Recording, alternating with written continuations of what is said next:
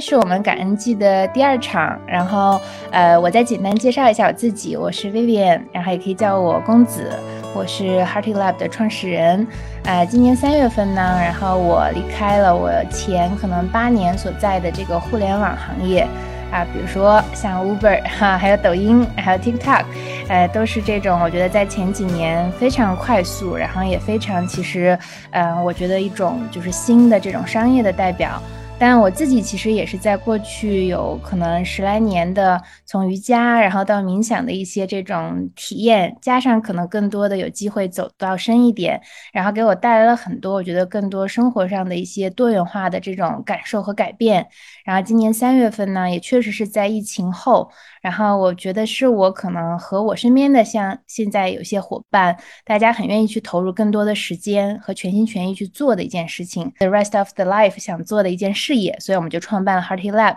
我们现在呢也有像小程序，还有 APP 啊这样的一些产品，在提供正念的一些引导内容和音频。然后今天的这个直播活动，其实是我们刚才我还在跟几位嘉宾聊，是我们今年其实年底以我们这样一个非常早期的初创的这种创业团队的一种形式，希望能够感受，甚至是能感谢我们周围这一路遇到的好朋友啊。我可能想先介绍一下我们这一路走来遇到的这几位重要的，我觉得好伙伴和老师啊。首先是我们的李老师 George。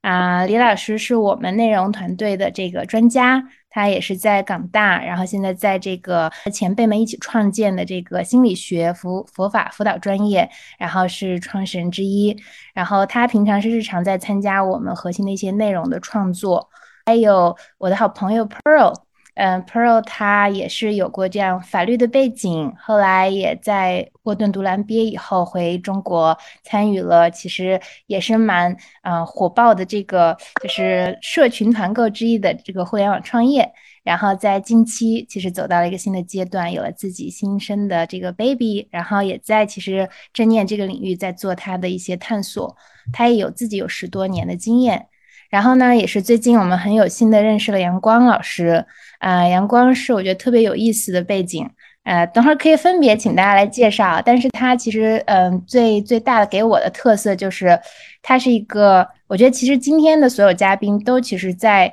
探索人生的意义这件事情，可能。呃，都是在不同的领域，就是比较早期就开始了。有的人是进入了像心理学、社会学，哎，有的人后来又引入了像可能对叫整合现代心理学啊，整合这种就是身心意识学。所以阳光应该算是其中一个代表。后来他也在滴滴，其实啊，在给他们的企业做这样的一些正念的培训课程。我觉得有非常他自己的一套独智慧啊。啊，所以说可能对今天就是这样一个主题，我们更多的是大家一起互动和分享。嗯，我想先可能想问一下这个李老师吧。啊，李老师其实最早你也跟我们讲过，呃，你去你去美国去加州学心理学，当时是因为，呃，你说你自己读书不好，然后就很喜欢跟人聊天，哎，发现聊天其实能帮助很多人解惑，甚至给予别人一些慰藉，是这个原因你才开始学习心理学的吗？是这样的，就是刚才 Vivian 一直在想的时候，我也在反思。就是今天你们看到的，可能李坚祥是一个什么香港大学的讲师啊，什么临床心理学家。但是大概你在二十几年前认识我的话，你不会想到我会在做这个工作，以至于现在可能我见到一些那个时候认识的中学同学，跟我去啊碰到一些可能我后来才认识的朋友啊学生，他们会觉得很惊讶啊，那个真的是李坚祥吗？这样，大概。我我是在香港长大的，所以你现在听得出我是讲的最好就是港普，嗯，他听得懂就好。但是 就是在香港长大的时候，我我爸爸是一个医生，然后我爷爷也是医生，他们从小就有个观念给我，就觉得，呃，你一定要当医生，你当医生才是优秀的，才是有意义的，要不然什么行业都不行。我说那李嘉诚那样不行吗？他说不行。周润发也不行吗？他说不行。那就是只有医生才行。那但是我是不同意的这个价值，我也在。刚才 Vivian 说人生的意义，我也在年轻的时候念书也找不到意义，所以基本上我只是天天在打电动啊、交女朋友啊，这样就浪费很多时间。一直到就是啊考试考得不好，但是我家人虽然是很失望也很疼我，就给我一个机会去美国念书。那去了美国之后，我发现原来。一直我们成长的时候，每个人都告诉我们的一些啊条件啊、规矩啊，或是人生的方向，不一定是对的。仿佛好像在在香港讲到，就是你只有一条路可以是好的、是成功的，这是去买房啊、赚钱啊、当一个专业人士啊，这样才是成功的。但是到美国之后，就开始觉得，哎，可能不是这样子，可能这个世界是可以允许我有一个心灵的空间，找自己想做什么。那当然了，如果讲到这么心灵的问题，就肯定是念心理学了。最好的东西就是家里已经对我是完全没有期望了，是完全失望了，所以我就可以挑什么专业，他们完全不介意，只要你继续愿意念书，我们就已经是求神拜佛，非常高兴。那怎么知道念了之后才发现啊，原来我是可以去想多一点，我的人生是想怎么过？我越来越发现，其实我是很喜欢去帮助人啊，跟人聊天。我觉得人与人之间最珍贵的就是那种 connection。你的心真的是关心另外那个人，然后在当下你可以跟他 connect。我觉得这个是不是任何的医学、心理学或者什么技巧能够能够去比？这是慢慢我有这个信念，然后一直走，从心理学走到一条路。后来觉得，当我自己在一个很忧郁的人生状态底下，好像我已经懂得心理学都没有办法帮助到我，然后后来才有因缘接触到佛学，才发现啊，会不会？这个才是能够令我更快乐的一个方向，能够令接触到我的人更快乐的一个方向呢。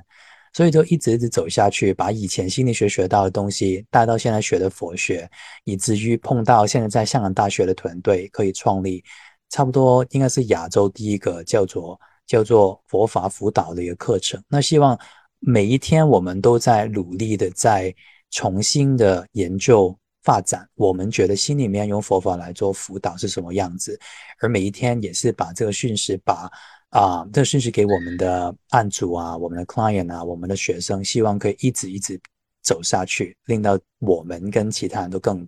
更能够减少生活的痛苦吧。嗯，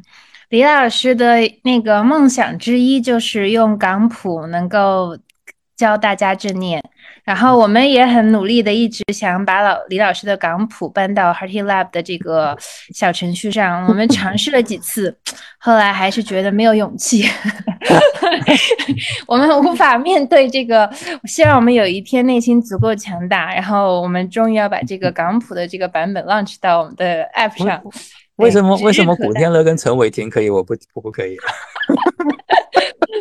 对我们的问题，我们还是太有分别心了。嗯，我觉得这个是我们需要再做点内功。对，所以其实阳光老师，我也想觉得很有意思的一点是，呃，阳光以前他跟我讲，他本科是读社会学嘛。哎，你是为什么学社会学嘞？当时好像你是说本身你就是一个对意义很要有一个那种有点探索的这种，就是你要你你是探索，就是 mission for 这个人人生探索的这个。这种类型，呃，我觉得主要是我对其他的专业都不感兴趣吧。嗯，可能所以那时候大学就有这个感受了哈，比较强烈，比较强烈的。我我觉得，我觉得从在初中就开始，初中、高中就是那种中国的那种应试教育，其实整个人是被被压榨的一种一种感觉，所以其实是一种很嗯，你没有办法一个意义感，因为你的意义就是高考，就是它是一个非常明确的。所以，所以你高考完之后，你接下来干什么？就是你只有两个选择，第一个选择就是继续读书，然后工作，然后结婚生孩子，这这是一个目的。第二个目的就是你除除此之外你就没有目的了。所以我选择了这个没有目的这个，所以就是一路上就会走得特别痛苦，然后别人会觉得好像就不知道我在在做什么，所以一直会有这样的一种感觉。阳光，那时候你说你本科学的社会学嘛，然后当时觉得学校教的也有点，就是反正有点烂，然后 感觉没有获得什么，所以你后来其实也去了香港，你去的是港中文对吧？你去港中文，其实你还是抱着期望的，可惜好像又一次落空了。我觉得是这样，因为我去香港读的是宗教研究嘛，因为嗯，我在大学里面，嗯，就是看起来是个很不相当不错的一个大学，但是。事实上，我进去之后才发现，其实国内的这种教育，其实真正的对于学术的这种研究的重视是非常非常低的。很多时候就是他就是一个为了去拿一个职称啊，呃，去去保持那份工作，所以他就是一个自娱自乐的一个过程。所以国内的我就是一个非常很失望的一种环境。那去了香港之后，因为宗教研究其实一个非常内核的，就像李老师说的，其实是关于意义的这种探寻的过程。但是，嗯，因为港中大是这种传统的这种非常学术的一个机制，这样的一个机构，其实做学术的过程中，其实更多的是一种，也是一种生产论文的一种学术的一种模式。所以，我的一个感受就是，其实，在学宗教研究的过程中，真正的去和你的生命去有切合的这种关系的讨论，其实还是不够的。所以，所以在那个过程，我是要继续去，在一个学术的层面去不断的去产生生产论文，还是去找到一个更适合我自己的一个呃方向，去真的去探寻我自己跟我自己最相关的一些意义的这样的一个话题。嗯，因为你当时说。你觉得学术的环境其实还是相对是比较，嗯，独立的，甚至是闭塞的。它跟真实的生活场景，甚至是跟你一个人生活的质量、生命的质量，可能还不完全相关。然后你认为其实它应该是整合的，就像我们现在说，呃，拿比如说，不管是说是正念的练习，还是说修行这件事情，它应该是你把你认为探索到的那个理论的意义，能应用到生活中。而且你可能教你的老师，或者说甚至是你你的这个前辈，他本身就是这样这么就是为人师表，先活出来他的那种状态，一种可能很好的能是以以以此示人的状态。那那个当时在学术环境里还不太没有见到，对吧？我我觉得是，呃，就前一阵子那个十三幺采访许卓云先生，呃，许卓云采访许卓云那一期，就是呃，许卓云先生说了一句话，我特别认可，他就是说。其实，在这个时代做学问，嗯，就是高等学校做学问不是一个好的地方。嗯，我觉得一个非常内核的，就是因为学院里面，其实你当你分了一个专业的时候，你所有的读书、写作、思考、关注的领域都会非常的窄化，就是那一个很小的一个领域。但是在人文的学科里面，其实它是需要非常强的这种跨学科，包括跟自己的一个生命经验的结合的，所以。呃，能够在学院里面找到一个很适合去以以这种理想的方式去做学问的，其实是非常非常难的一件事情。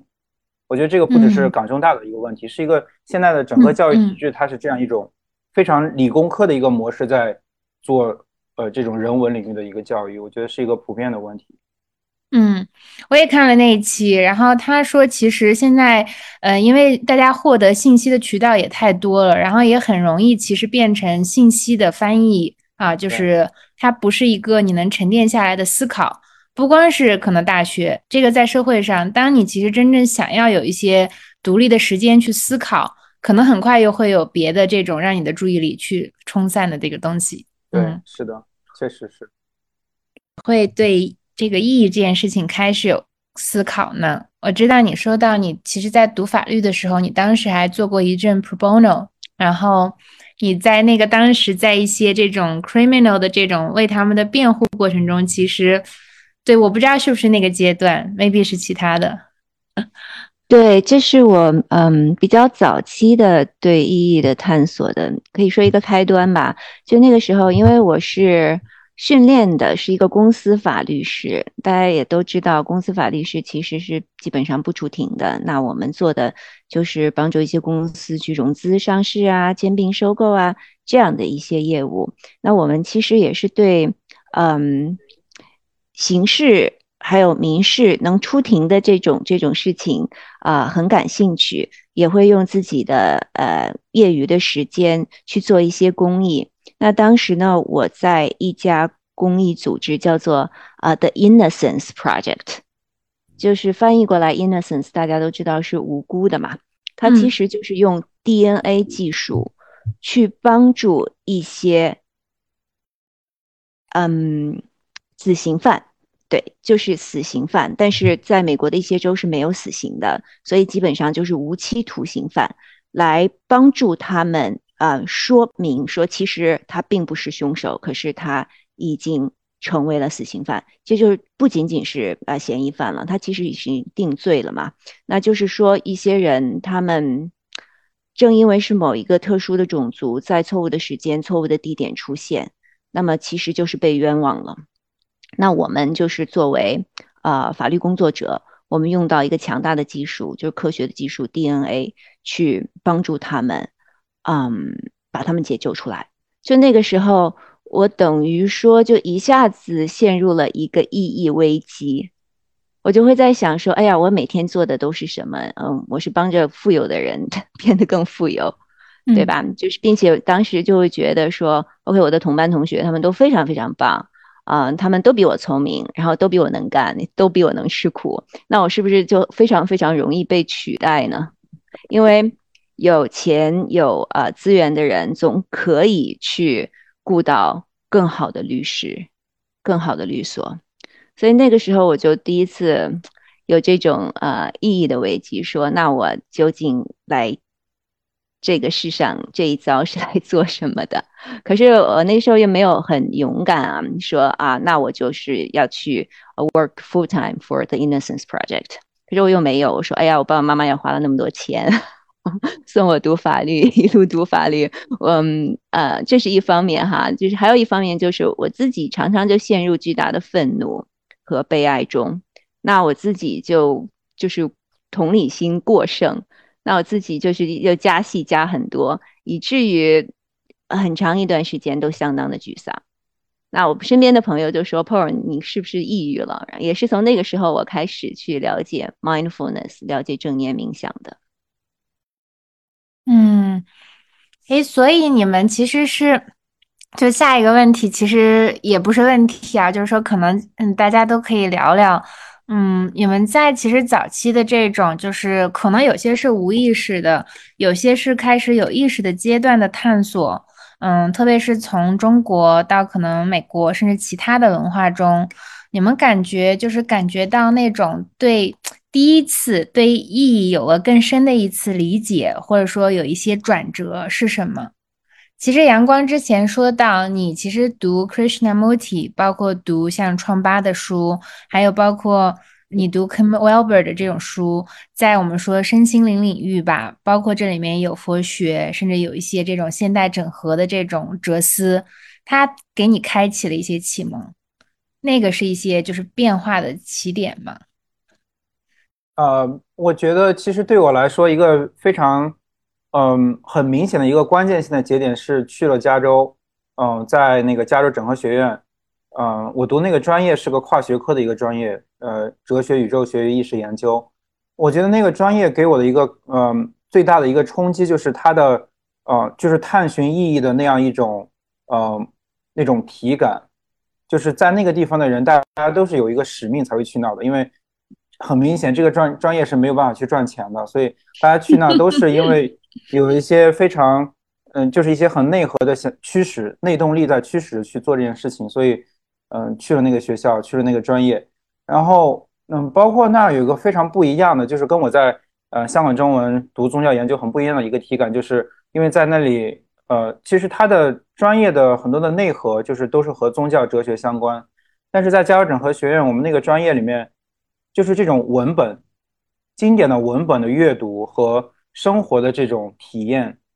是关系非常非常密切的，因为首先加州那边就是上学的人的年龄从呃二十二十岁到七十岁的呃年龄跨度非常大，然后大家的背景也是非常多，然后包括就是大家的那种仪式感，因为那个学校它是相对来说是非常嗯非传统的一个学校，所以有很多的这种仪式，就是比如说印印第安的这种萨满的仪式啦。然后包括这种冥想，每天每天上课前都会有这种打坐的，呃，这样的一个习惯，呃，就是整个包括学员之间的，就是学生之间的这种交流，包括跟老师的这种互动，包括这种上课读书然后去探讨的这种氛围，你就会感觉他不只是在读一个学科，而是一种，它是生命参与进去的一种探寻。所以那是就是我觉得那种所谓的意义，不是说给你一个标准的答案，然后你。我觉得那种意义更多的是意义感，就是那种感受，你能够感受到你的生命是有一种意义感在的。我觉得那个是一个非常核心的。所以我觉得第一次就是在那样的一种氛围里面，我感受到那种探寻的那种那种意义感，一种充实的感觉。嗯，也有具体的哪一次事件吗？就是会让你感觉到那种就是。呃，最近我也是经常，包括之前 Hattie 也说过，那种叫具身化 embodiment，你的那种意，嗯，你的那种意义感，你能具体用一个例子吗？那大家可能对这种就是所谓的可能你第一次的一些 tran transitional 的一些这种经历都会比较感兴趣。嗯，啊，其实很难说是哪一次，我觉得就是尤其是刚去的那几个月，就是那种那种感受是扑面而来的，就是你在不同的场合你都会有那种感受。嗯，我觉得首先是作为那几个我我那个专业那几个老师，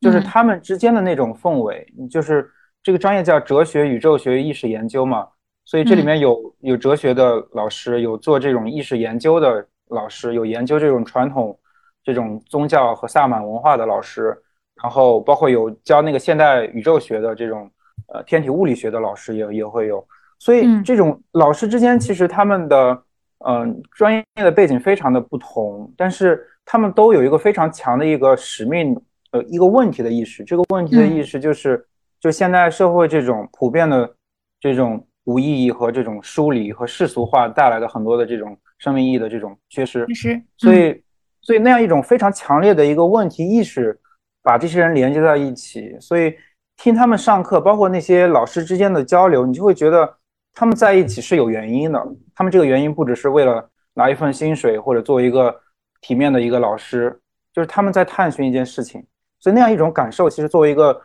呃学生，然后刚刚到了美国，看到那样一种学术的氛围，是让我非常震惊的一件事情。就是他们做这个专业不是为了这个专业，而是为了做一件事情。就那个是我一直非常渴求的一种一个氛围，但是在美国突然出现了这样一个氛围，我觉得那个是非常震撼的。那学生之间也是，我觉得，嗯，我比如说我们同学之间学到的东西，不比从老师身上学到的少。其实就是除了上课之外，比如说周末，呃，我记得有一个墨西哥的一个伙伴带我去，呃，另一个同学的那个租的那个房子，在在伯克利，就是就那天就是做了一个仪式，就是那个叫呃那个印第那个印第安的那种叫 Sweat Lodge，就是。他会在一个大的一个密闭的一个帐篷里面，然后就是全全黑的，是就是整个是空气都在都是一个密闭的，然后中间是烧红了那个炭，然后浇上水，整个是一个非常蒸发的一种感受。里面做各种各样的仪式，就是里面其实没有这种传统萨满的人，都是一些啊二十三十四十岁的一些学生，就是但是大家那种仪式感，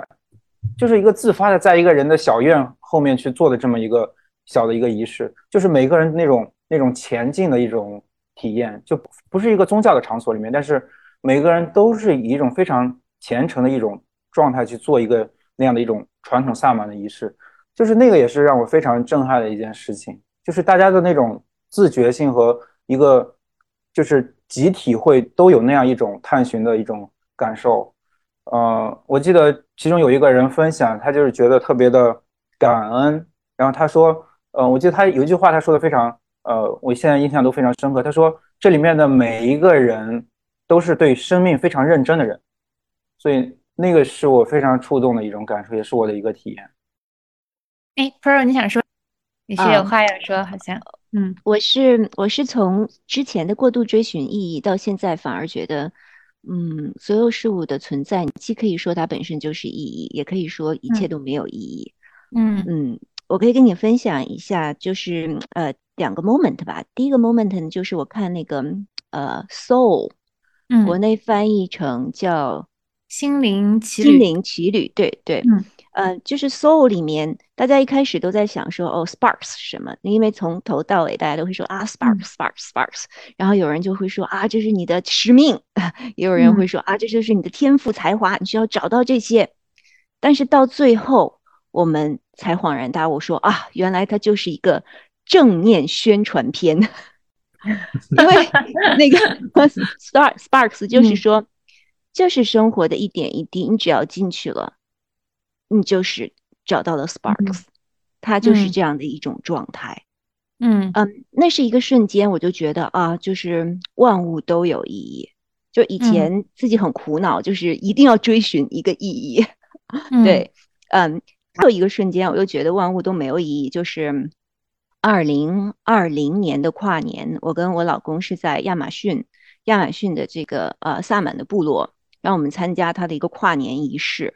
嗯，跨年仪式呢，当然当地有一个特别神奇的植物啊，叫做死藤水，但植物不叫死藤水，但是死藤水，对对对，它那个啊，对，ayahuasca，ayahuasca 的那个提取物熬一熬汤，然后就是大家一喝汤，叫它四藤水。它为什么神奇呢？就是它呃里面还有一种物质叫做啊 psychedelics，就是我们把它翻译成致幻剂。致幻剂。嗯，对，致幻剂，那它其实呢是可以呃 do something，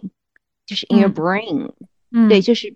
可以，嗯，因为 Michael Pollan 还写过一本书嘛，说这个大脑是怎样 function 的，对，How does mind work？就是说致幻剂呢会被一些临终关怀医生用给他们的病人用，让他们的病人呢减少痛苦，减少恐惧。那我听到说，哎。有一种东西可以让我们减少恐惧，那其实我们还没有办法成为我们想成为的自己，呃，就是被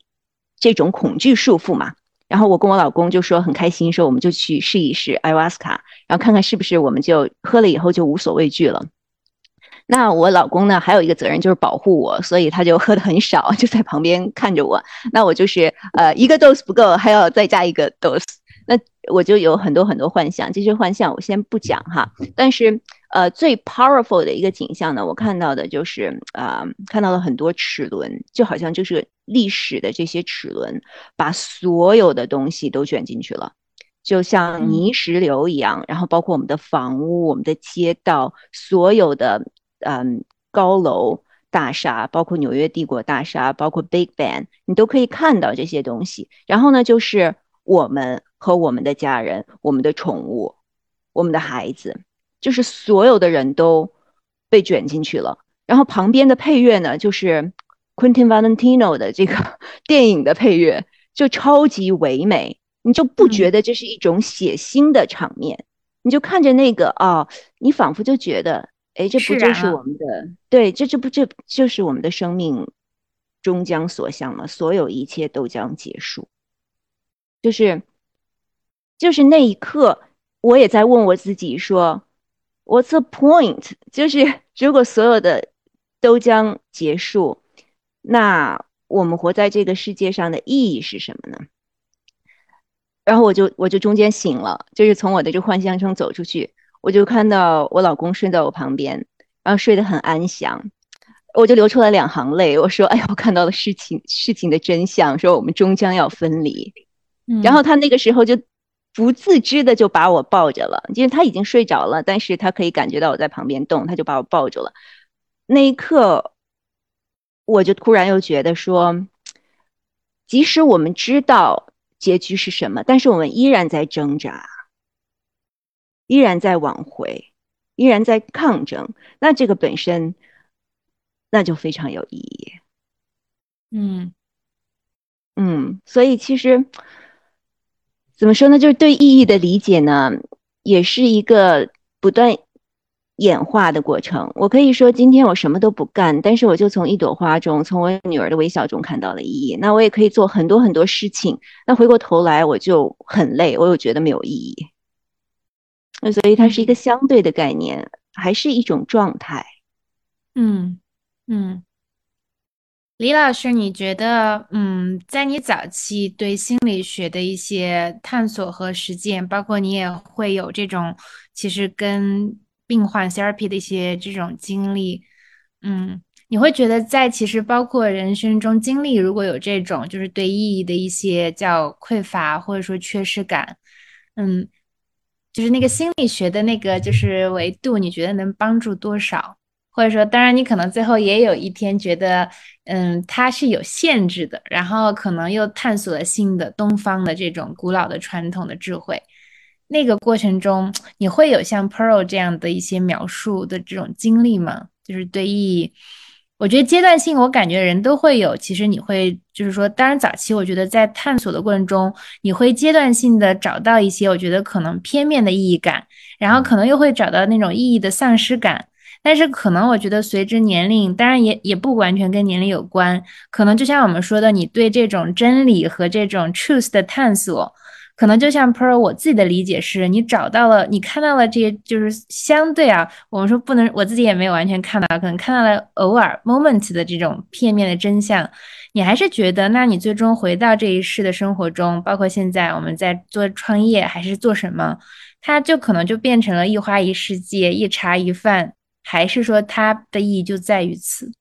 我不知道，我我我我其实很想听听李老师，嗯，李老师也是有。有孩子，有家庭，然后我觉得你给我们了很多力量，就是在于你从来都没有告诉说要怎么做，你会聊聊你的生活。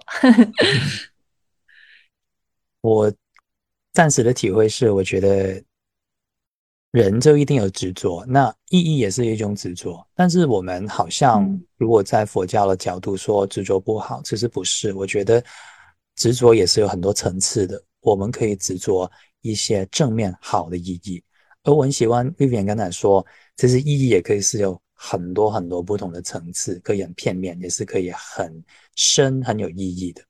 就像洋葱一样。那我就回想刚才刚才你们在说的时候，我就回想我自己人生的意义。那大概小时候的意义就是，首先小时候没有什么意义了，但是大一点点觉得哦，爸妈对我有期望，那我有个意义，就觉得我其实很想满足他们的期望，但是我做不到。那我之后有一段时间很用功念书，就是为了满足他们。那满足就是父母，可能在我们中国人心里面也是一个意义。但是这个意义，我觉得如果我们抓得太紧，看不到；如果这个看不到，如果我们活着只是为了满足别人，这个意义是多痛苦的话，我们只会一辈子痛苦下去。所以到了美国，就是人生一个转捩点。可能刚才跟阳光老师有点像，因为在那个空间开始觉得我可以放开一点来探索一下。会不会有一些意义是，不是在外面找的，是在自己内心里面有一种，有一种能量，有一种，有一些东西，总是可能有些人叫初心吧。总是这个世界上这么多的东西，是有一些跟你特别有缘分上映，你觉得做的时候你特别开心，特别觉得活着。那我觉得这个是很重要，令人家一直走下去。就算你说修行又好，普通人又好，令你继续走下去，这个动力，这个挣扎。是最重要的，然后慢慢我就找到啊，帮助人啊，所谓这些令他很开心。但是慢慢越去沉淀，越发现我有一些很自我的一些执着。其实有时候我是想证明自己，觉得自己是做得到的，我做得好的，我好厉害的这种感觉。那有时候这种感觉又会啊。有些很多错觉，觉得哦，我是想帮助人，但是原来我是想感觉到我可以帮助人，我可以很伟大的帮助人，而不是纯粹的为了帮助人而帮助人。然后慢慢意义又在转变，这是慢慢长大，真的是啊，当老师之后，觉得哦，我本来要的来满足自己的东西，都好像已经有了哦，我要当一个心理学教授，我要教学生，我要觉得自己很威风，哈哈哈哈这样子。之后就马上变得一个很孤独的感觉。那之后怎么办呢？人生怎么过了？我从来没有想过，当我当了教授之后要怎么做。然后之后就因为那时候是其实是感情问题，就令我走进一个好伤心的一个一个一个境界。那时候我觉得有一个很大的有一个很大的反思，就是原来在我心底里面，我是很容易有忧郁症的。刚才 Pearl 也讲过。这是我一直都不觉得，我一直都不知道。我可能你们平常见我觉得很开心啊，好像有时候又很正常啊，很搞笑啊这样子。但是原来有一些生活很不如意的时候，我是很忧郁的。这是真的是一个临床状态的忧郁。那种忧郁就是不知道大家有没有受过忧郁？忧郁是一种很可怕的感觉。它可怕不在于它的悲伤。是在于他的猜美，他的那种，他种诱惑，觉得你可以沉淀在那个深渊里面，不停在，不停在沉沦下去。那我觉得寻找人生的意义最难，就是在你低潮的时候，会不会还有什么事情？会不会还有什么东西？好像救你一命一样？你觉得哦，感觉到那个东西，我不想再沉沦了，我不想再低沉下去，我想爬回来。因为这是之前跟 Vivian。这边也知道，我爸爸啊，他有一个比较急的病，就是啊啊进了医院，然后暂时还好，他之后会动刀，但是那时候我们还不知道他状况怎么样，那我就其实是很担心。之前就是从小跟爸爸的关系其实不太好，一直到长大之后，就终于在了病的时候，我们有一个 deep conversation。我就问他，为什么你从前对我那么凶呢？这是终于可以不怕他了，因为终于有个状态是他躺在床上嘛，一个虚弱的老人躺在床上，跟我年轻力壮，我就终于不再怕他的时候，我最后一个讲出去。然后他讲很多他过去的时候，其实他怎么被我爷爷只是差不多是虐待打得很厉害啊，他就觉得对着我的时候，他只会用那个方法。那我们。达到很多谅解，但我以为我人生里面，我其中一个意义就是我想跟我爸爸搞好这个关系，我想去了解他，我想他知道我是需要什么。当我以为达到这个意义之后，我会开心，怎么知道我一点都不开心？我有一种很孤独、很失落的感觉，因为我觉得原来我心里面一直想要的爸爸是从来都不存在的，我的爸爸也是跟我一样是个受伤的小孩，就是这种感觉，就是那一刻。我的忧郁症又来了，那我就不停在沉了。就是最近没有帮 Hartley Lab 的忙，我忙是因为我也是在忧郁的状态里面，然后，然后就就就进入了一种状态，是我好像有点不想走出来，就好像回去那个 cycle 那样，想再继续沉沦还猜美啊，就觉得觉得觉得，哎，算了，什么东西都不想理。一直到一直到有一刻，我收到一个 email。呃，我们现在在学校里面硕士课程最后的时候要啊分派一些论文的督导老师。那那个状况呢，是我被分派到带一位学生来做一个论文，那大概是这样子。然后那学生分派好之后，就就 email 我说：“你知道吗，李老师？我看到我的督导是你的时候，我整个人哭了。我觉得很高兴，很感恩可以跟着你。那就是那一刻，我看到，就是无论我是。”多啊，忧郁又好，沉沦又好，但是如果这个世界有人需要我的话，可能我就应该爬回来，去努力回应。这个就是我最新找到人生的意义。但是肯定这个再再一步一步走下去的话，一定有更深的意义。但是最小我就感觉到，从以前很执着于自我是怎么样，很执着于我可以要做什么，或者取悦我爸爸妈妈，跟改变他们的关系到。到我最后，剩下对我自己有个交代；到我自己不知道自己想要什么，一直到原来我其中一个很重要的能量在于说，嗯，人与人之间的关系跟联系，跟人与人之间那种希望，就觉得既然我可以坐这个位置去给人家希望的话，我就应该努力一点把它做好。哇，谢谢李老师分享。我们最近其实都不知道你经历了这些，只知道你对对对 生 病，嗯，对你刚讲的时候，我嗯我很感动的，我觉得嗯就是我我我其实想说，我之前我我也我觉得我们今天可能所有的嘉宾都有一颗很敏感的心吧，要不是的话，大家其实也不会在很早的时候，我觉得会去。啊，还是蛮多的，花时间和我觉得去真真正的去探索意义这件事情，嗯，但我其实我做 Hearty Lab 这件事情，我觉得我最近有一点感受是，我觉得我从来其实没有，就是可能你会有想说，我们希望能帮助一些人，因为我自己其实被帮到过，甚至被正念或者冥想的这个呃练习这种训练方法，我觉得真正的受益过。嗯，但有的时候，有时候也很怀疑自己。我们说我们何德何能能去帮助别人？所以后来我其实有一有一有一个节点，我会觉得，也许我们如果能，就像刚才李老师你也提到，我觉得可能真正的就是比较安住于自己，你能把自己，然后能够感觉到很安稳、很这种自足，能包括关照关照好，就是每一件小事，你的学生、你的父母。哎，那这样其实也许你本身就好像我们就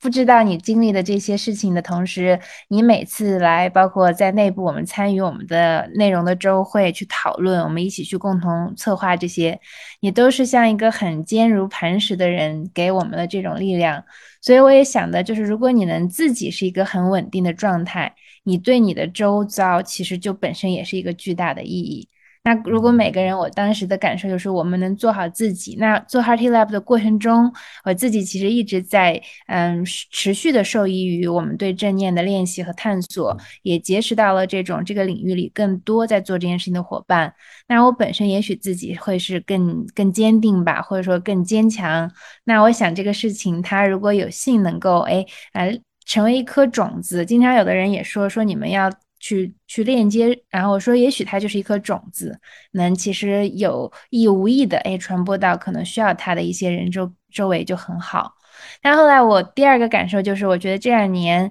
我我其实天然是一个还是比较乐观和快乐的人，但是前几年我觉得互联网行业的这种就是井喷式的高速的这种嗯暴风中心的成长，也其实会让我觉得陷入很多无名的这种焦虑中。呃，就是完全不知道为什么就会焦虑，那种焦虑就是一种恐惧和裹挟感。然后，那我觉得自己有一点像慢慢走出来，从那个暴风中心，然后也慢慢的找到一点我觉得生活的重心和安稳。哎，我感觉其实这个是我自己的事情，但无无形中呢，我觉得我可能只是真的是这个现代社会中千千万万中的一个。然后我才发现身边有如此多的人，甚至是非常多，觉得有有趣的背景，然后优秀的朋友，就像 Pearl 也说过，大家好像有的生活中还是有会就是 suffer 很多的这种就是焦虑。然后就其实我最近是，当然有可能也是孕妇原理啊，就是说因为你在了解这个事情，你在这个行业中，你就会看到，哎，包括刚才阳光也说到。呃，十三幺里的每一期，许志远老师也会采访很多。我觉得这种人文社科类的这种，我们说学者专家，大家其实都在提到，就是这是一个，就是科技的这种，就是演进已经变得越来越快速，然后人文和精神领域的一些缺失，在东西方世界是同时出现了这种匮乏感。那其实好像就像那个赫拉里说。整个未来简史中，可能人真的是要往内部走，去探索自己，去找到那个真相。所以我也觉得，好像我们并不是一个孤岛，好像是大家都在往这个方向去做这样的一些准备。嗯，那大家你们觉得现在就说，如果我们就是都不说这些内卷啊，说异化呀，你觉得怎么？其实，在真正的生活中，你们自己找到的一些好的。方法和技巧能让大家真正的能安住在你们现有的生活中。是喜欢艺术的，书法啊、电影啊、音乐呀，这种其实是我觉得是很能够直击人心的，是带你会觉得是带给你了这些慰藉。嗯，我觉得，说实话，我觉得，嗯，很难去回答，就是。我在加州上那个课程，给我最大的一个启示就是，我我突然意识到我的这个问题，我自己的问题，我为什么做这个探寻，这个不只是我一个人的问题，我觉得是一个现代现代人会遇到的问题，现代性的一个问题。嗯嗯，包括我们今天的这样一个话题，其实每个人都在讨论，就是自己的一些经验，我们什么时候会有一种意义感，就是这样一个问题。你要是放到三三百年前，你可能在全世界任何一个地方。不会讨论这种话题的，因为传统的一个社会，它一个社世界观，其实那个意义感的东西，它是它都是存在的。就任何一个社会，就是其实都是宗教社会，在传统启蒙运动之前都是宗教社会。就是在一个宗教传统里面，就是意义的这件事情是在宗教的世界观里面是有的，是存在的。所以安身立命这件事情，在任何一个文化里面，其实它都有一套呃体系去帮助你完成。但是现在现在的一个问题，就是那样一种传统的一个这种宗教的维度，它是没有了。对，但是你其实你可以说是简单的找一个快捷键，就是比如说你回到某一个传统里面。但是现在的问题就是这种全球性的一种世界观的碰撞，你会发现不同的宗教传统的这种内部的这种冲突和矛盾又非常的多。其实这种传统的这种世界观又没有办法去在这样一个科学的时代，能够完全百分之百的给到人这样一种能够去走进去的这样一种可能性，所以我们现在是处于一种一个一个文明、一个世界观的一个真空的一个时代，或者说一个冲突和混乱的一个时代。就它不可能是一个终极的一个状态，但是它在这样一个探寻的过程中，就是这个过程会让这个这个这个时代下的每一个人感受到这样一种痛苦，就是你没有一个可以去抓住的一个一个世界观的东西，能够去给到你一个终极的一个意义感。你的意义感只能在不断的生命里面去探寻，去摸着石头去去走。所以我觉得，嗯，就是刚才魏公子那个问题，其实是我一直在走的一个问题，一直在探寻的一个问题。我觉得，而且那那是一种，我觉得那种张力是永远在我的身上的，可能可能到我死的那一刻，它还在我的身上。但是我觉得，这个是我们这个时代的人需要去做的一件事情，或者是需要去贡献的一个一件事情，就是。这个意义的东西，它是需要去集体的一个不断的去形成和一个创造的过程。嗯，你刚刚说到那个许卓云先生，他问他其实也说，他说，嗯，当然这个话不是他自己独创的，就是他说，当在这样一个就是说各种冲突很集中的时代，然后科技又跑得特别快，然后人文其实的这种精神领域又没有得到满足，他说。嗯，我们这个时代提出好问题的人已经不多了。他说，以前就像你说的，三百年前、两千年前，其实有人提出一些问题，可能历经很多个世纪，大家都在做注脚，就是所谓的真正有些人在探索。但是现在，因为举个例子，我所在的之前的这样一些，比如说我们说快速的互联网行业，就是这种因为信息的便捷和极度的便利，甚至是就是这种 overwhelming 的爆发，大家其实更多的是变成了被动消费。那其实，如果当你没有再去有时间去问自己一些好问题，那其实这种更别说无从去寻找答案。所以就是，那我最后可能我也在想，我说那是不是这些就回到生活中，就是包括我其实质朴的这种，就是说我的经验是，你我通过正念得到的其实一个很大的解答就是。你最终还是要回到生活中扎实的，就像 Pro 说的，你可能都有了那种 psychedelic experience，甚至是当然不完全是通过致幻剂的，这个也不允许啊，咱也不干这种事儿，在国内。但是咱是通过正念，比如冥想，你能够得到一种其实相对的，我们说，呃，对我们说这种，嗯，无常和无我这种本质性的一些理解或者感受。诶，那你其实就真的回到吃饭，就真正的去享受极尽的那个吃饭的当下，睡觉就真的是好好睡。我觉得这个可能有点像是我找到的一种，有点像锚点啊。我就说起来容易，但做起来确实还是蛮难的，有很多的这种纷乱的这个外部的一些信息，嗯。我觉得 Pro 也在践行，对吧？Pro 其实你之前也跟我在播客里讲到，你还是会有一些每天 dedicated 的练习，让你的那种稳定性、冥想的专注力持续能保持，但同时还是能在生活中有很多这种直接就是进入生活的这种就是进践行正念的时刻。对，就像生活就是一所学校嘛，你早上起来这个就要上课了。嗯，刚才薇薇也提到啊，就说，嗯，每天都怎么样去向内走呢？有几个特别好的方法，我自己也都是在用。就比如说几个深长的呼吸，真的就是这么简单，你就做几个呼吸，那么你就从这个事件里面就抽离开来了，你就慢慢慢慢的向内，然后你去感受你身体的感受，察觉你的情绪。这是一个很好的方法。第二个很好的方法呢，就是写作，就是自由书写。嗯，每天早上也可以，早上或者说晚上睡觉的时候，就用白纸或者是键盘也好，就把你脑子里所有的东西全部都清空，然后慢慢慢慢慢慢，等漂浮在上面的这些杂念被清的差不多以后，你就会发现有一些智慧、真知灼见就出来了。这也是一个保持跟自己内心很切近的一个方法。呃，还有一种方法，我自己很喜欢啊，我就是很喜欢，因为阳光老师也提到很喜欢艺术哈啊，我很喜欢形象。最近我在用一套卡牌，也是我的一个好朋友他们自己研发的，也是参照了欧卡，但是它这个卡牌呢，我更喜欢，就视觉上我觉得更好看。那因为我们的大脑过度发达，就是来一个问题，我们就又动用逻辑。那这个一动用大脑，我们就失去了跟新的连接。但是有些卡牌它用的是图案，那直接我们看到图案的时候呢，我们大脑是没有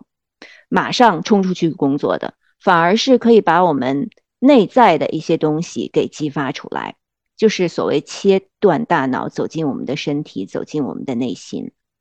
对，这是我比较喜欢用的方法。当然，所有的就是。嗯，你可以找到一个很持续的节奏去做的这样的嗯工作，呃，运动也好，瑜伽也好，呃，运动中的跑步我也很喜欢。我曾经也很喜欢 bar 哈，在生宝宝之前，就 bar 你其实就是一直都是呃 micro movement 的小运动，配合呼吸，那你其实自己就可以进入到那个流的状态。进入到这个流的状态以后，就像你去跑步，就像你自由书写，就像你的冥想一样，其实它对大脑的影响也是非常类似的。这是我的几个方法吧。现在最常做的一些能让你按住当下的技巧呢？嗯，我大概有三个方向吧。第一就是接受，接受其实听起来这个字很容易，其实很难。我觉得。接受这个世界难，接受自己更难。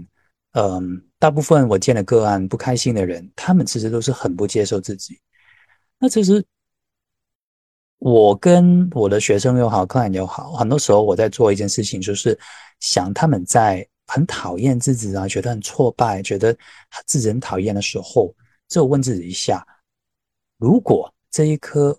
我愿意接受自己，只是多一点点，多一点点而已。那会怎么样？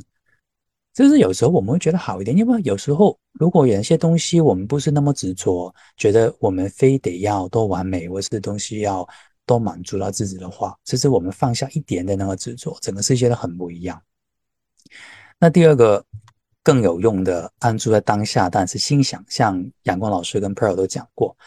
其实我觉得可能是年纪开始大吧。以前我是一个非常城市的人，我非常讨厌大自然的。那只蚊子啊、虫子啊、太阳什么？现在我是非常的喜爱，仿佛好像如果你愿意脱离这个环境，走到公园啊、山上啊、爬山的话，整个人的感觉很不一样，身体又好一点。那到大自然，你听到不同的声音，听到小鸟的声音啊，啊，这是比较比较清新的空气啊。每一步走下去，就你可以用心去感受到。原来我不一定要困在自己本来的世界里面这个世界外面还有很多不一样的世界，我可以去感受、去选择的。那当然呢，心想有一样东西是很重要的，就是幽默了。有时候可能你们觉得我会搞笑，就因为新生活里面的不如意，就用一点幽默来来面对，可能会好一点吧。就像今天早上，啊啊，就是我我有一份有有一部分的工作做督导，就是要跟学生一起去见一些。啊，心理学的个案嘛，然后有一个学生，平常我觉得做的不错，然后他跟我一起做的时候，他非常非常的焦虑跟紧张，我就说你发生什么事啊？他竟然跟我说，老师，因为你长得太帅了，我觉得我觉得好紧张。我说你不要玩我了，好不好？又来了，你不要搞笑，好不好？我我认识你好几年了，你现在才才说这些有意义吗？他那我以为他开玩笑了，那。可是讲完轮之后，他就说：“真的，真的是这样。”那我跟他讲说，基本上你只有两个可能性：第一就是你不要看我；第二是你一直看到我，看到我，你直到你不紧张为止吧。这然后我就我就觉得，我就觉得有点，其实有点生气，我觉得很不专业嘛。我觉觉得，如果你现在对着我这样子，如果以后你见一些很帅的 client 怎么办？如果金城武啊那些来，对不起，现在人不知道谁是金城武。来，那怎么？他他还是 Y Y D S，嗯，是。然后我就啊回去跟我老婆讲这个事情了。今天早上跟她吃早餐的时候，她我就说这个这个，然后然后然后然后我我问她说啊，其实你看着我会有这个感觉，觉得很害羞，觉得很紧张吗？然后她喝咖啡的噗这样子吐出来，这这完全没有这个感觉，我就很相信。我觉得这生活上其实有一些一些小小有趣的事情。那你可以是，我可以一个角度是，我觉得我的学生很不专业这样子，然后就生气了，也是可以用这个东西来变成一种幽默跟自愈。那其实角度是完全自己是选择，心想是一种选择。那最后就是参与啦。我觉得参与听起来也是很简单，但是我觉得人的痛苦，人的痛苦是有两个方向。第一，就是在一个无墙的世界里面，无墙就是很多东西你控制不了。在控制不到无墙里面，你总是觉得有些东西你可以控制，总是觉得你控制不到的东西是可以控制的，这个是痛苦的。但是另一方面，在无墙里面，有一些东西我们真实可以控制得到，但是我们放弃去控制，或者说不觉得自己控制得到，这个也是另外一样痛苦。那我觉得在一些呃难关呐、或者是作为在一些情绪低落的时间，我会常去问自己说，这个事情里面会不会有一些东西我还可以控制的？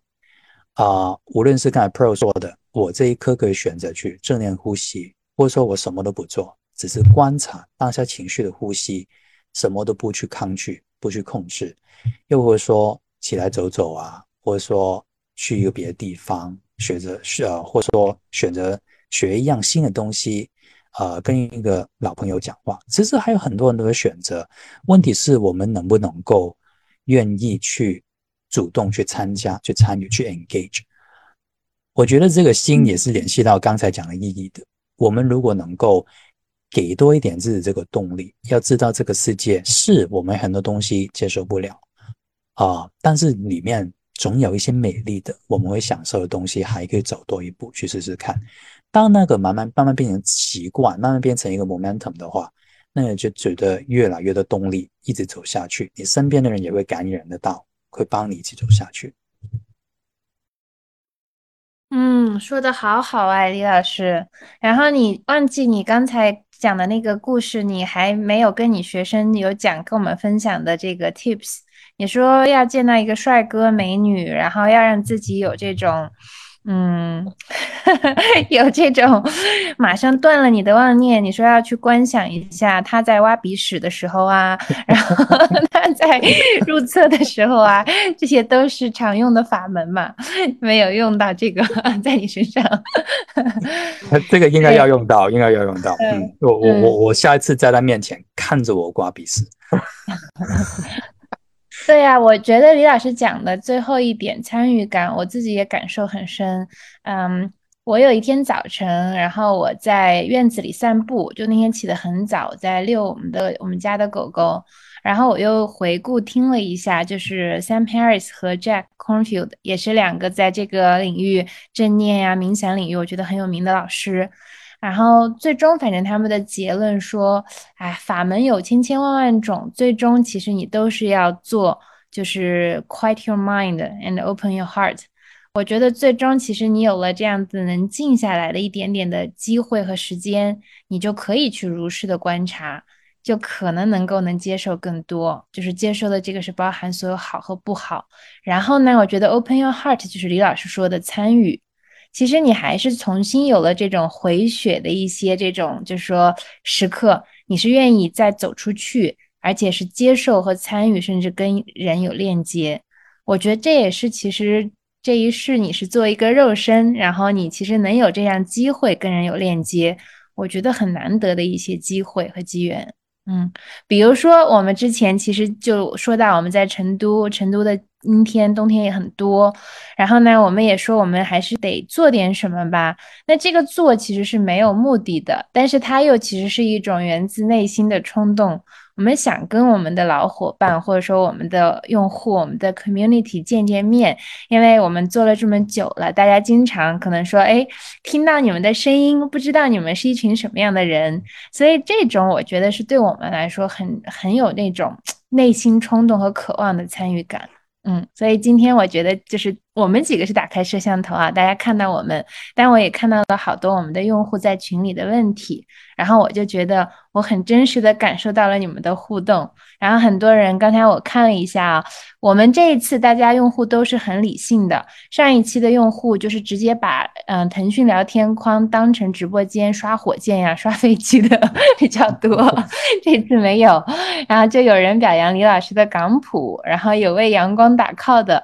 然后还有这个现在有很多问题啊来了，我们可以一一的就开始跟用户慢慢有一些互动，就是我我来问哈，我挑一些问题，然后。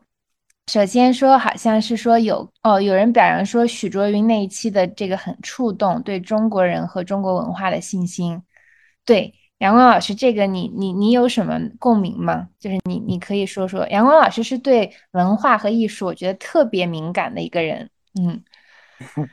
呃，许许卓云，我觉得说实话，那一期就是，嗯，可以更好的。我觉得许卓那个许志远的问题问的不是特别好，这个是我觉得我的一个非常直接的一个感受。呃，但他经常其实是装傻，我觉得他还是有很多东西的，但是他遇到这种大咖的时候，他也有点像自己插科打诨，不不不知所云。但是我觉得也是为了衬托徐老吧。嗯，就是我觉得很难得的是许忠先生他的那种，呃，就是突破突破那种学术的边界的那种，呃，那样的一一种探寻，包括就是他真的是会触及一些非常核心的一个现代人的一个问题。我觉得那个是在学院里面，呃，很少能够看到的。现在在当下的这种学院里面，嗯嗯，我当时特别就是感动的是，嗯，好像许知远反问他，就说你怎么去面对这样一个纷乱的世界和周遭？他就说，嗯，他说特别质朴，他说你想啊，我这样一个其实身患残，我不完整的人，我我比如说腿脚不好，他说我首先要。怎么说的原话其实是，他说我先要安稳自己。他说就是你很容易，其实就因为别人的一句话，你就否定了自己。他说我其实首先要这种安稳自己，你才有其实力量去对你自己的一些东西，像我们说的，把自己然后能够完整的就是过好，哎，你才可能有这样机会，不管是去创造你的学术意义，还是你去问更多有价值的问题，引发更多人的思考。那个我觉得就有点像李老师说的，我觉得每个人可能都会有那种你要接受你自己的不如意，然后那当然又如实的看到了自己不如意中，在有限制中你能就是接纳的那一部分，全然的接纳它，它好像就变得就更有力量。嗯，然后刚才有人也在问 Pearl 说提到的那个 Psychedelic Experience，Michael Pollan 写的那个书叫什么？哦，这本书叫做嗯。How to change your mind？对，How to change your mind。Michael Pollan 的 last name 是 P O L L A N。嗯，对他基本上讲的就是，嗯，致幻剂如何去对付一些，比如说意识层面的问题啊，depression 抑郁啊，addiction 上瘾啊，嗯，就是各种各样你可能觉得，嗯，还蛮有挑战性的问题。嗯嗯，好的。然后，嗯，有几个问题啊，我我来分别这个引用一下，看看大家有谁有更好的答解答。就是有一个用户说，就听到一位资深的冥想导师说，真正纯粹的冥想应该只包含静默的关注自己的身体，不应该有任何的引导啊。然后，呃，像今天 A P P 课程内提供的一些产品，然后我们讲的一些哲学的这种，就是也好，想象、观想我的一种诗意镜像也好，都可能属于这种催眠。嗯，这个大家认认可这种分类吗？或者说你们觉得应该怎么为冥想分类？阳光这个若有所思。呃，首先我觉得我是比较建议，就是嗯，就是呃，就是我是不太建议，就是一直跟着引导的，或者说引导能够尽量少一点，因为这个感觉就像是你，嗯，你刚开始学走路，你可以你可以有一个辅助的东西，但是你一直有那个辅助的东西，你永远学不会走路一样的。所以就是刚开始可以有引导，但是慢慢的让这个引导越来越少，就是能够自己去做这样的一种正念的练习。我觉得这个是很很重要的。所以很多人我觉得会有一个误区，就是一一说要打坐冥想，就是要放一个非常舒缓的背景音乐了，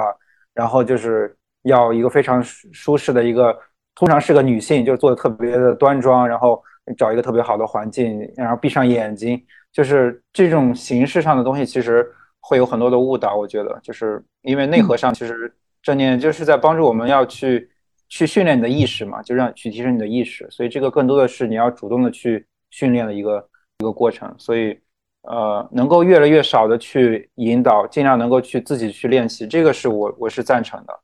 呃，但是我觉得这这个跟我们今天好像没有直接的一个关系，因为今天呃，不管是 Paul 也好，还是李老师也好，其实提到的都是一些。我们在生活中的其他的一些面向的一些一些事件，所以我觉得，呃，就是正念是一个一个维度，我觉得就是它正念是在你的生活的整体里面的一个维度，但这个维度可以贯穿到你的生活的不同的面向，比如说在艺术的欣赏，或者说在散步等等。但是，就是不是所有的东西都是靠正念能够解决的。所以今天其实我觉得我们提到了还蛮多的不同的面向的。嗯嗯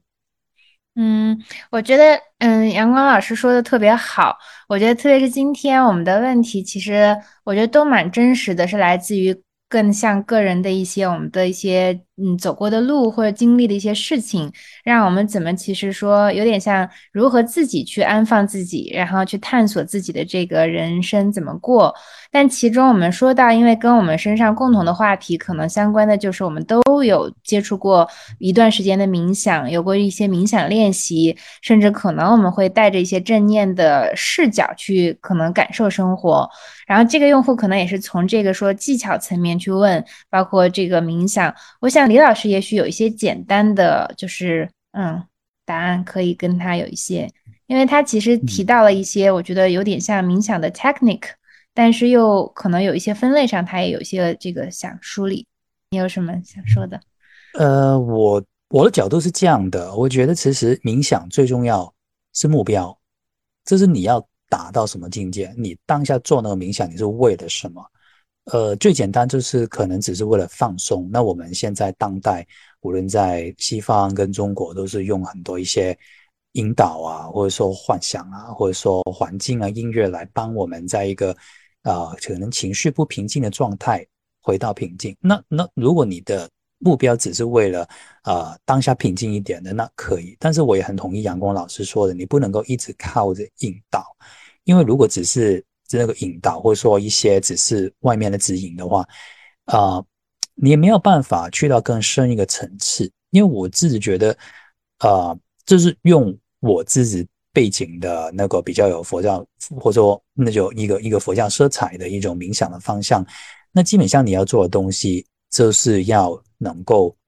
定，这是停止止跟观，止跟观最重要的这个概念嘛。如果一个情绪不稳定的时候，你要把自己的心定下来，止下来，那你可以去啊关你的呼吸啊，或者说调整呼吸，甚至于说一些 visualization 的引导都没有问题，但是。真正要减低痛苦，要那个痛苦是有一个比较根本的去处理，去了解自己真正的执着，从执着里面释放了，这肯定是观。观这个东西就不能够只是从引导里面来，所以如果大家要找一些是观想的一些引导，是很难找到，因为这个东西非常非常的 private，非常非常私人的，你是要不去抗拒，不去改变，静静的不停不停的观察。集中观察、分析，集中观察、分析，然后才看到可能心里面你潜藏的一些呃欲望啊、一些执着啊、一些痛苦啊、一些情绪，你都是要慢慢沉淀去了解他们，不要被他们吓跑，不要不要害怕他们，不要抗拒他们，然后每一次啊日子有功的慢慢下来，才看得到哦，原来我内心里面最强的执着是这个。或者说，哦，原来我这么想要这个东西，然后知道之后，才能够在生活里面有新的选择。这是这个是我个人的分类了，所以这我也不一定回答到啊那位朋友的问题。但是我觉得目标是最重要的。嗯，我觉得挺好的。我觉得，而且我可能想补充一点，就是很多人会说，嗯，包括很多人也会问我，刚刚其中一个问题就是，嗯，问我的，我正好一起可以。谈谈我的想法，嗯，大家就说，呃，当你们去做这样一个，比如说身心的修炼，然后或者说正念，哎，就变得很佛了啊，就是你们这个人也很佛了，然后做事也很佛了，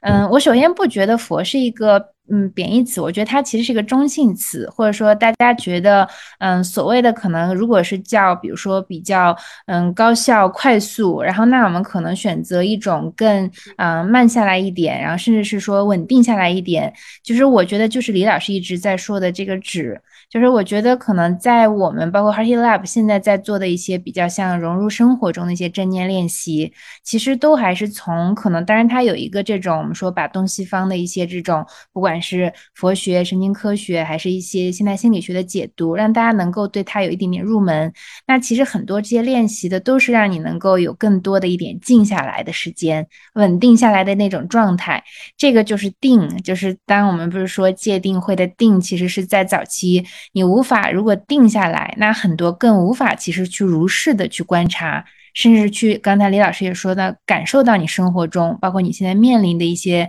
冲突，面临的一些复杂度。你如果没有这种定和这种专注度，你其实都因为找不到那个原因，所以我们现在其实也是在说，那大家问我们创业做的这个事情，我们也是希望能够用相对更符合现代的用户，特别是大家都在都市里有这种繁杂的，然后碎片化的时间，怎么其实用这样类似于有一些引导音的方式，能先让大家建立一点点定下来的练习习惯。但我觉得这个真的特别小，只是冰山一角，可能大家需要在生活中还是要回归到更多种多项面的。刚才阳光。老师也说，包括其实去真正的去欣赏一次音乐会，听一首歌，不管你是不是能理解它是一种正念的状态，你是不是能带着这种所谓的概念的正念状态去听，那那种你真正如果能够去做这个事情，而且心无旁骛的去做，它本身就是很好的一种，我觉得回归生活的练习。那问我这个问题是说，为什么我现在我们要做这件事情，是基于我们内心的个人的一些嗯际遇啊所所然，还是说？捕捉到了这个社会的一些趋势，我觉得可能都有。就像我刚才分享的，嗯，我感觉我其实是因为自己更多的是觉得我有点像人生走到了自己的一个在寻求新的阶段的探索。那我也希望自己通过自己把自己过得更好一点，然后平坦，然后稳定一点，能而且周围有这样正好一帮人也在做这样的事情，我们就愿意一起去探索。但做的时候，同时确实发现了这个就不是一个孤岛，不是我自己会有这个问题。我觉得大家可能都面临到在这样一个，嗯，我最近总听人说这个末法时代啊，或者什么很多这种特别的时代。我相信其实每个阶段大家都会觉得自己是生活在一个极具冲突、极具可能是这种纷争的时代。我我是觉得历史都会是一次又一次的相似，我不觉得我们这个时代是绝对的有多少的冲突，我反而是觉得更多的是面临到现在在中国，当我觉得我们确实在很多层面有了极大的富足以后。嗯，内心和精神世界的这种下一步的啊，如何去和谐和安放好，我觉得一定是一个很重要的一个方向。那我们也可能是这个方向中一个很小的一个选择和一个解决方案，但我觉得它可能也代表了一种趋势。而且我其实是嗯，觉得这件事情无论小和大，就像 Pro 说的，我觉得它其实都有它的意义。所以这也是我们还是蛮坚定的想去做这样一个尝试。对。嗯，对，不知道刚刚有没有回答到大家的这个问题啊？还有其实几个问题我可以再说一下，我觉得很有意思。嗯，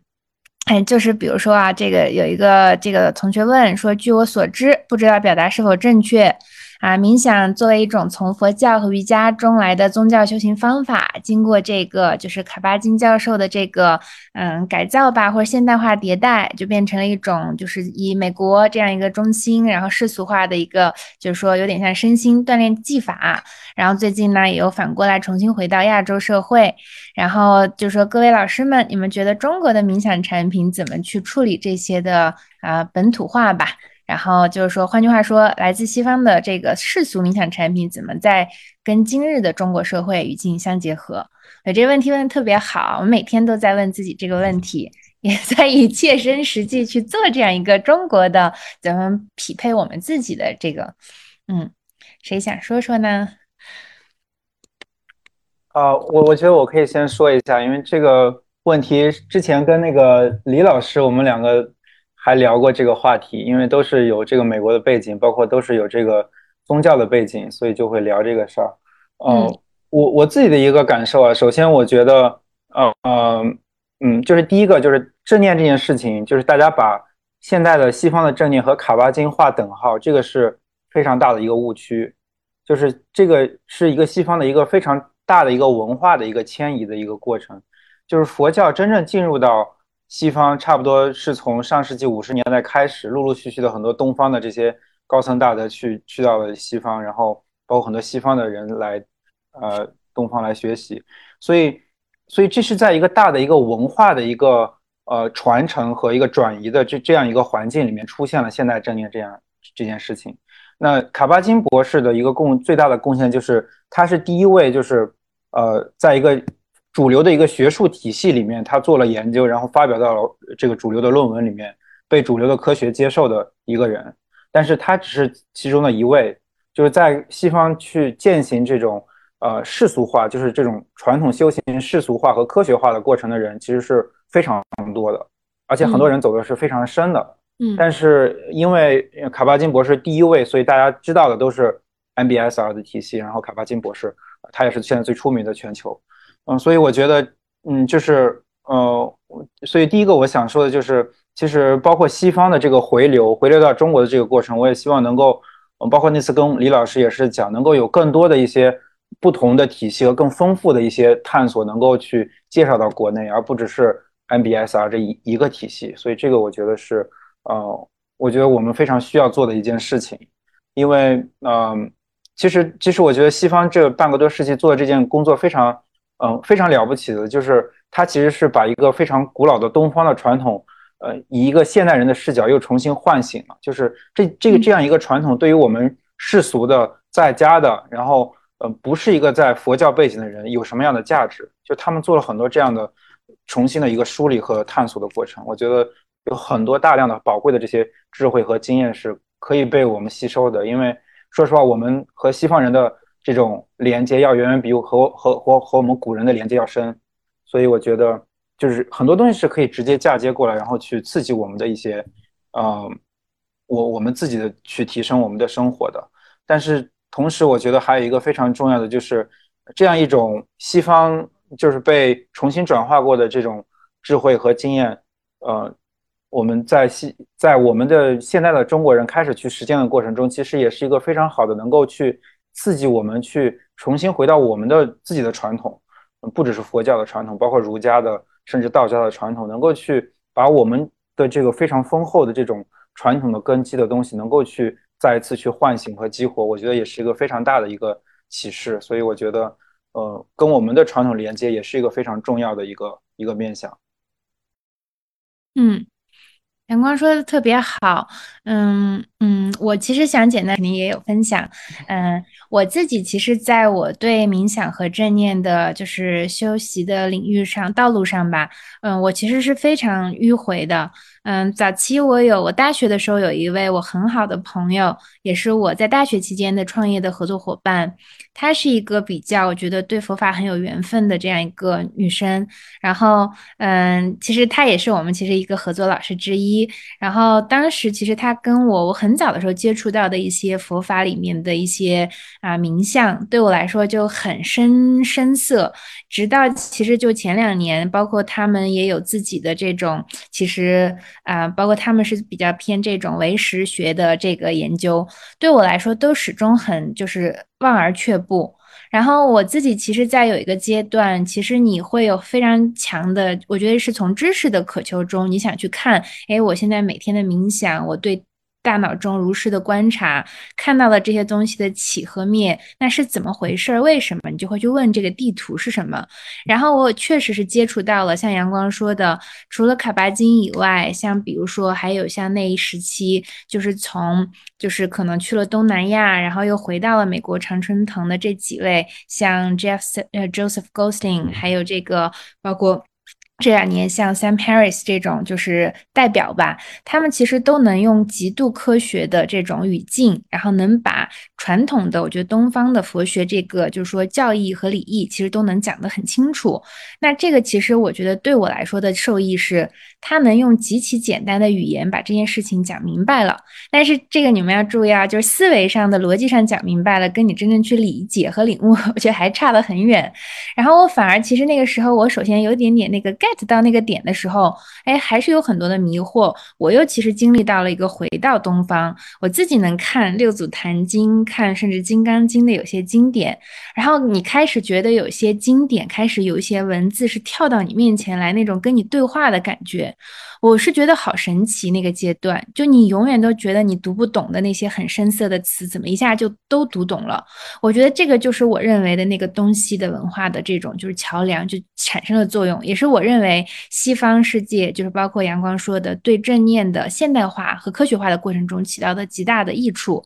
但是呢，你其实理解了东西方的一些，包括卡巴金教授就是主导的这个 MBSR 体系以后，你也会觉得它变得相对更简单、更好操。作也显得很科学化，但它变得很机械。然后，当你读到东方的很多经典，包括读《道德经》，然后甚至是可能我们说啊《黄帝内经》这种更道家的，或者说还有一些儒家的经典，你会觉得就是古人的智慧去怎么去跟啊外界、跟自然、跟宇宙的节律呼应？你觉得那些东西在东方的系统里面，它也是融融相通的？然后我自己就觉得这个其实是我们现在很感兴趣。你觉得我们是中国人，你有这样的文化根基。刚刚阳光老师说的所谓的远和近，我觉得你有了一层被现代化和科学语境的这种过滤以后，哎，你又扎到你的文化根基里面去探索你自己文化里面有的这种，我觉得民族性的东西，反而其实更世界。这个是我们其实我觉得蛮多最近的感受，也想往这个方向去探索。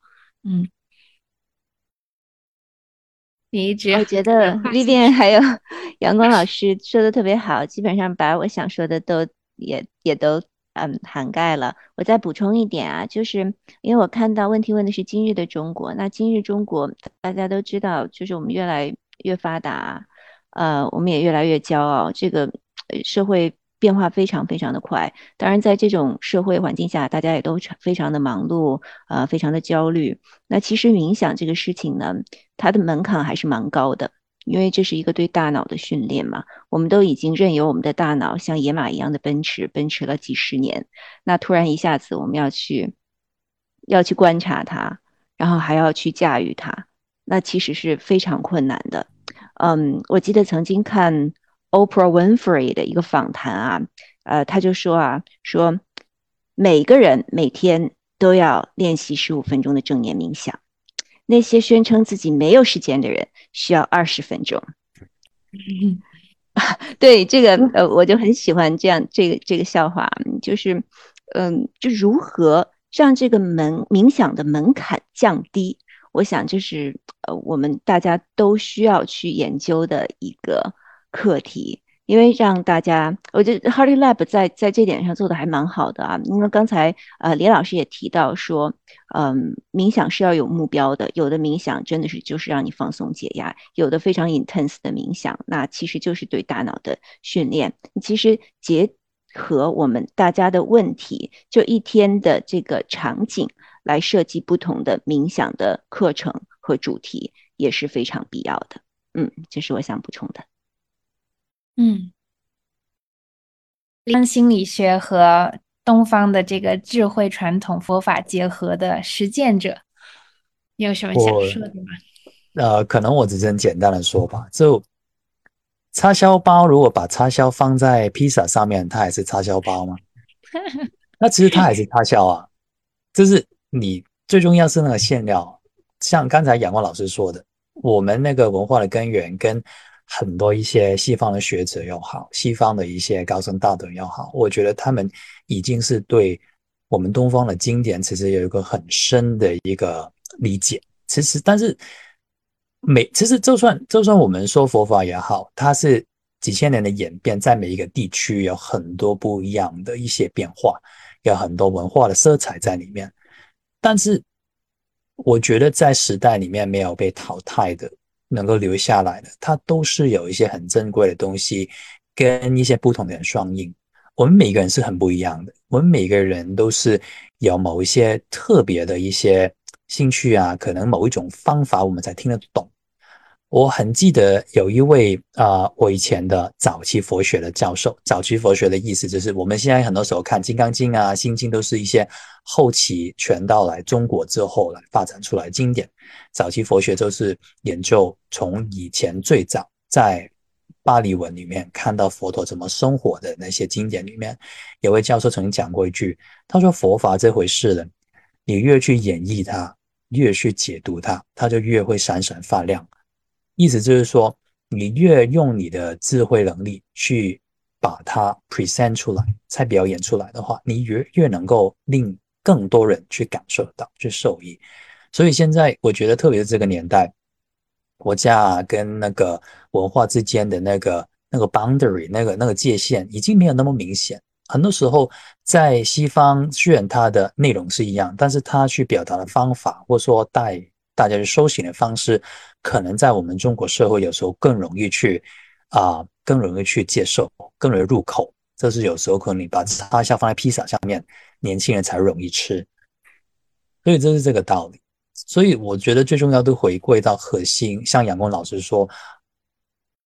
跟 Vivian 也讲到说，既然我们知道我们本来有的本土的文化有那么多珍贵的东西，是不是作为一个中国人，我们应该更好好的去珍惜，跟去发现，去去享用这个宝藏？我觉得这个也是很大的动力，让我们更去啊去珍惜自己所有的。李老师，你说的太棒了。然后我刚才忍不住笑了，是因为我看到群里有一个小伙伴跟我一样听成了，就为什么是叉烧披萨？叉烧披萨。对，那个是米娅问的，对吧？那个米娅，你要理解啊，这个是常见的。李老师在会议中，你经常要 get 一下他的这个呃这个港普，嗯。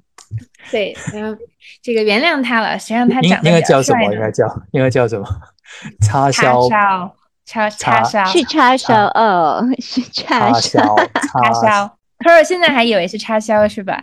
不，我在想，我在想说叉烧包，那都有包子了，那会不会淀粉太多，又放在披萨上？这个已经心猿意马了很久了。哎呀，今天真的蛮好的，我觉得是是我们预想的这个样子。虽然说当时也没有预想，但是觉得这个就是 Hearty Lab 我们的 family 和 community。然后我看，嗯，九点半了，然后大家还持续有问题，然后嗯，我们要不就。嗯，老师们看一看最后有什么问题，我们想问的，然后想想想想聊的，我们再有五分钟时间。嗯，这是今天是周周二的晚上，我们就不弄太晚了，明天大家还有工作。我觉得很温馨啊，就是包括刚才其实，嗯。也有朋友在问到那个，就是说跑步和冥想，然后感觉其实有异曲同工，也说到了说啊，能够相对更把这种锚点专注在呼吸上那种感觉，所谓的就可能让你的纷乱的大脑能静下来，这种感觉我觉得应该是很多人都有的，嗯，所以可能。大家，我先说说我，我觉得其实大家可以，嗯，不把冥想作为一个，就是我们叫传统意义上说，一定是要坐在一个蒲团上的打坐。冥想，我觉得包括正念，它其实既是一种练习方法、训练方法，它也是一种状态。很多很多的方式都能帮你达到这种可能，就是我们说专注的状态和定的状态。你本身那个思绪安静下来了嘛，然后人的状态就会感受很好。啊，当然，这个其实他说为什么？刚刚 Pro 也说有用户问为什么说它门槛很高很难？呃，我觉得会有些因人而异，有些人可能相对容易静，但是受制于可能现有的环境周遭，可能会大对大部分人来说有这个时间愿意去静下来，可能会是有点难。嗯，但不完全是冥想，我觉得作为唯一的方法，有很多种方法。嗯。你们有什么推荐的书吗？到啊，有些人也会总结今年的复盘，说看了哪些，或者明年有些什么。你们今年就是或者说不一定是书，有什么想推荐给大家的一些体验、尝试，一首歌？嗯，我们作为今天的结束吧。嗯，我我其实最后想分享一个呃故事吧，就是呃，我突然刚才那个魏公子说的时候，我就想起来那个嗯一个故事。就是这个是，首先是很多人会问我的一个问题，就是说我为什么会做正念，然后包括甚至有很多人，呃，一些合作方会会问，就是哎，阳光老师，你的主业是什么？就是就是正念这件事情好像就不是一个职业，呃，就是没有正经工作，嗯，没有正经工作，嗯，呃，但事实上就是说句实在话，就是我作为一个学宗教哲学的人，正念已经是最像职业的一个工作了，呃。那我觉得，嗯，就是我为什么会选择做这件事情？我觉得，嗯，从一个最现实的角度，就是因为其实，嗯，这两年疫情结束之后，疫情之后吧，就是大家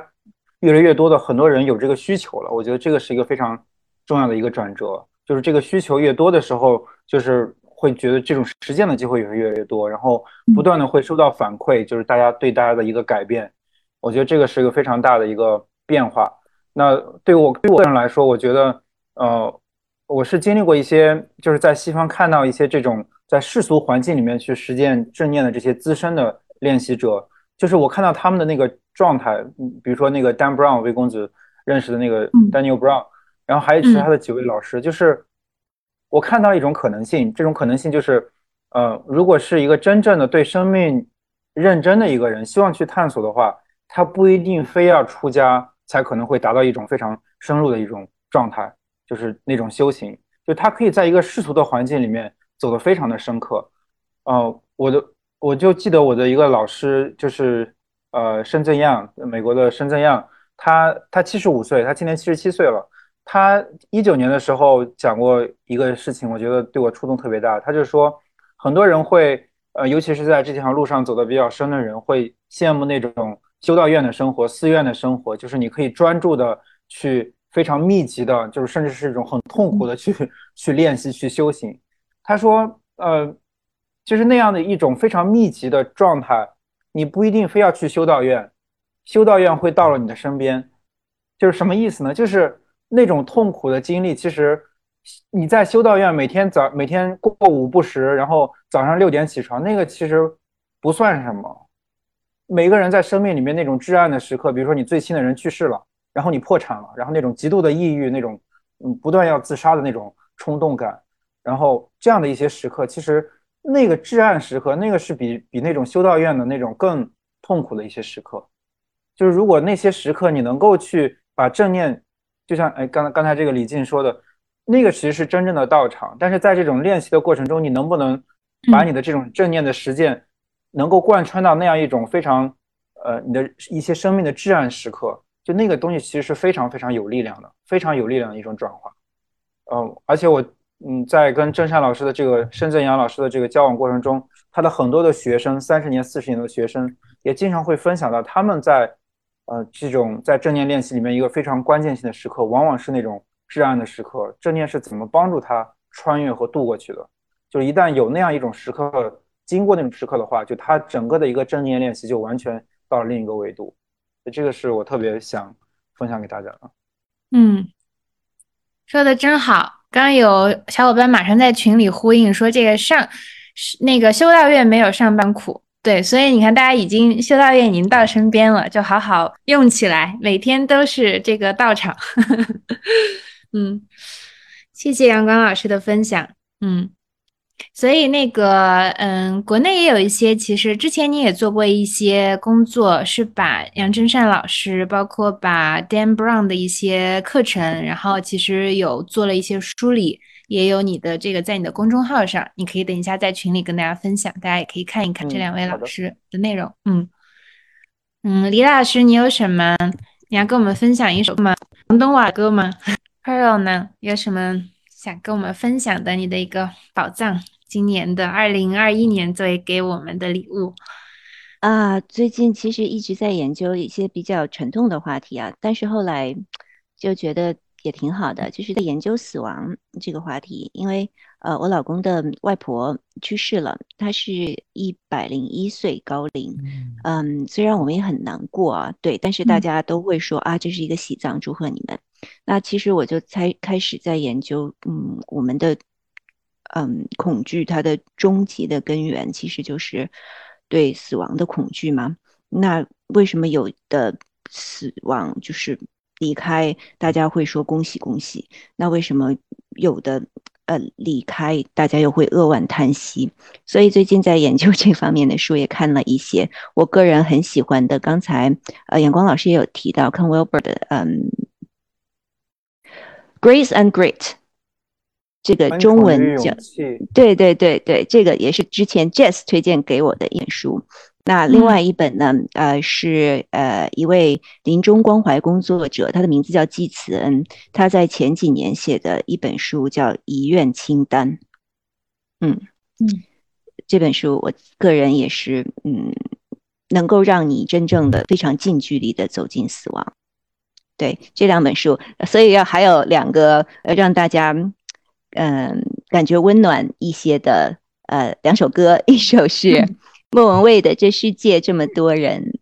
嗯，很喜欢这首歌。还有第二首是，我也很喜欢 是的，对，就是循环播放模式啊。还有一首歌呢是隔壁老樊的《把爱散落人间》，嗯嗯，记下了。记下了。谢谢谢谢 Pearl。嗯，那好啊，我我也推荐推荐两个我今年看的蛮多的书。嗯，我以前其实不信中医的，然后也经常就是认为中医里面这种 有剂量的这种对症下药，其实很难给一些帮助。嗯，我今年有幸也被就是一个很好的朋友，他也在做呃亲子类的创业，嗯，他们叫 Parent Lab，啊，然后创这个创始人叫 Joe，他其实他他很神奇的，他古今中外啊什么都研究，华德福的教育呀，还有一些这种。中医的这种养生之法，他都其实很通，他在用，他自己一直在。他最近啊，美国疫情嘛，他们也有，然后他们很快通过自己的各种食疗和饮食起居调整的很好。他跟我推荐了这个李欣，李欣老师，李欣老师写的这个叫《精神健康讲记》啊，那个印之也说对啊，对对对，Pro 也在看，还有经典中医启蒙。我觉得用非常质朴的、简单的语言，就跟李欣老师就是文文如其人一样。他也瘦瘦小小，然后但是他的每一句话。其实都会非常有，我觉得他所说精气神儿，嗯，然后我觉得这个东西也是给了我作为中国人去了解中国传统医学文化，它背后这种博大精深的这种就是底蕴，怎么其实是它有点像，我觉得我们说现在很多时候正念练习的一些方法，它是一种其实 preventative care。很多时候，我们说介入心理学疗法的正念，其实是在大家进入了一种可能相对有了一些临床症状的时候，你说去调整。但是很多时候，就是中医的调理，其实就是就是叫未病先预防，它是让你把你周遭的一些这种。控制好，然后去避免你进入到一个可能是一个需要去介入治疗的阶段。然后其中他当时特别感动我的一句话是，他也是引用说《黄帝内经》里面的一句话，说因为中医经常也会提到这个人的小周期和宇宙的大周期之间的互动，他就说这个人长征服在万物之门。啊，我就觉得好形象啊！所以 Hearty Love 的这个与万物共生共感，其实就是从《黄帝内经》的这句话，也是通过李欣老师传达出来的。嗯，我我推荐给有兴趣的伙伴可以看看。然后啊，另外其实有一本书是我常看的，然后我觉得应该大家也都其实反复听说过，还是宗萨的那本《正见》。嗯，我觉得它因为极其的基础。又其实极其的，就是把我觉得佛学和冥想的一些要义都，我觉得反复的讲得很通透。嗯，我觉得大家可以作为一本入门的冥想和正念的书籍去看。嗯，希望我们大家都过一个啊平和吧，然后安全顺利的新年，马上就到元旦了。谢谢你们三位，那我们就再见。嗯，谢谢大家，谢谢所有的伙伴们。拜拜，拜拜。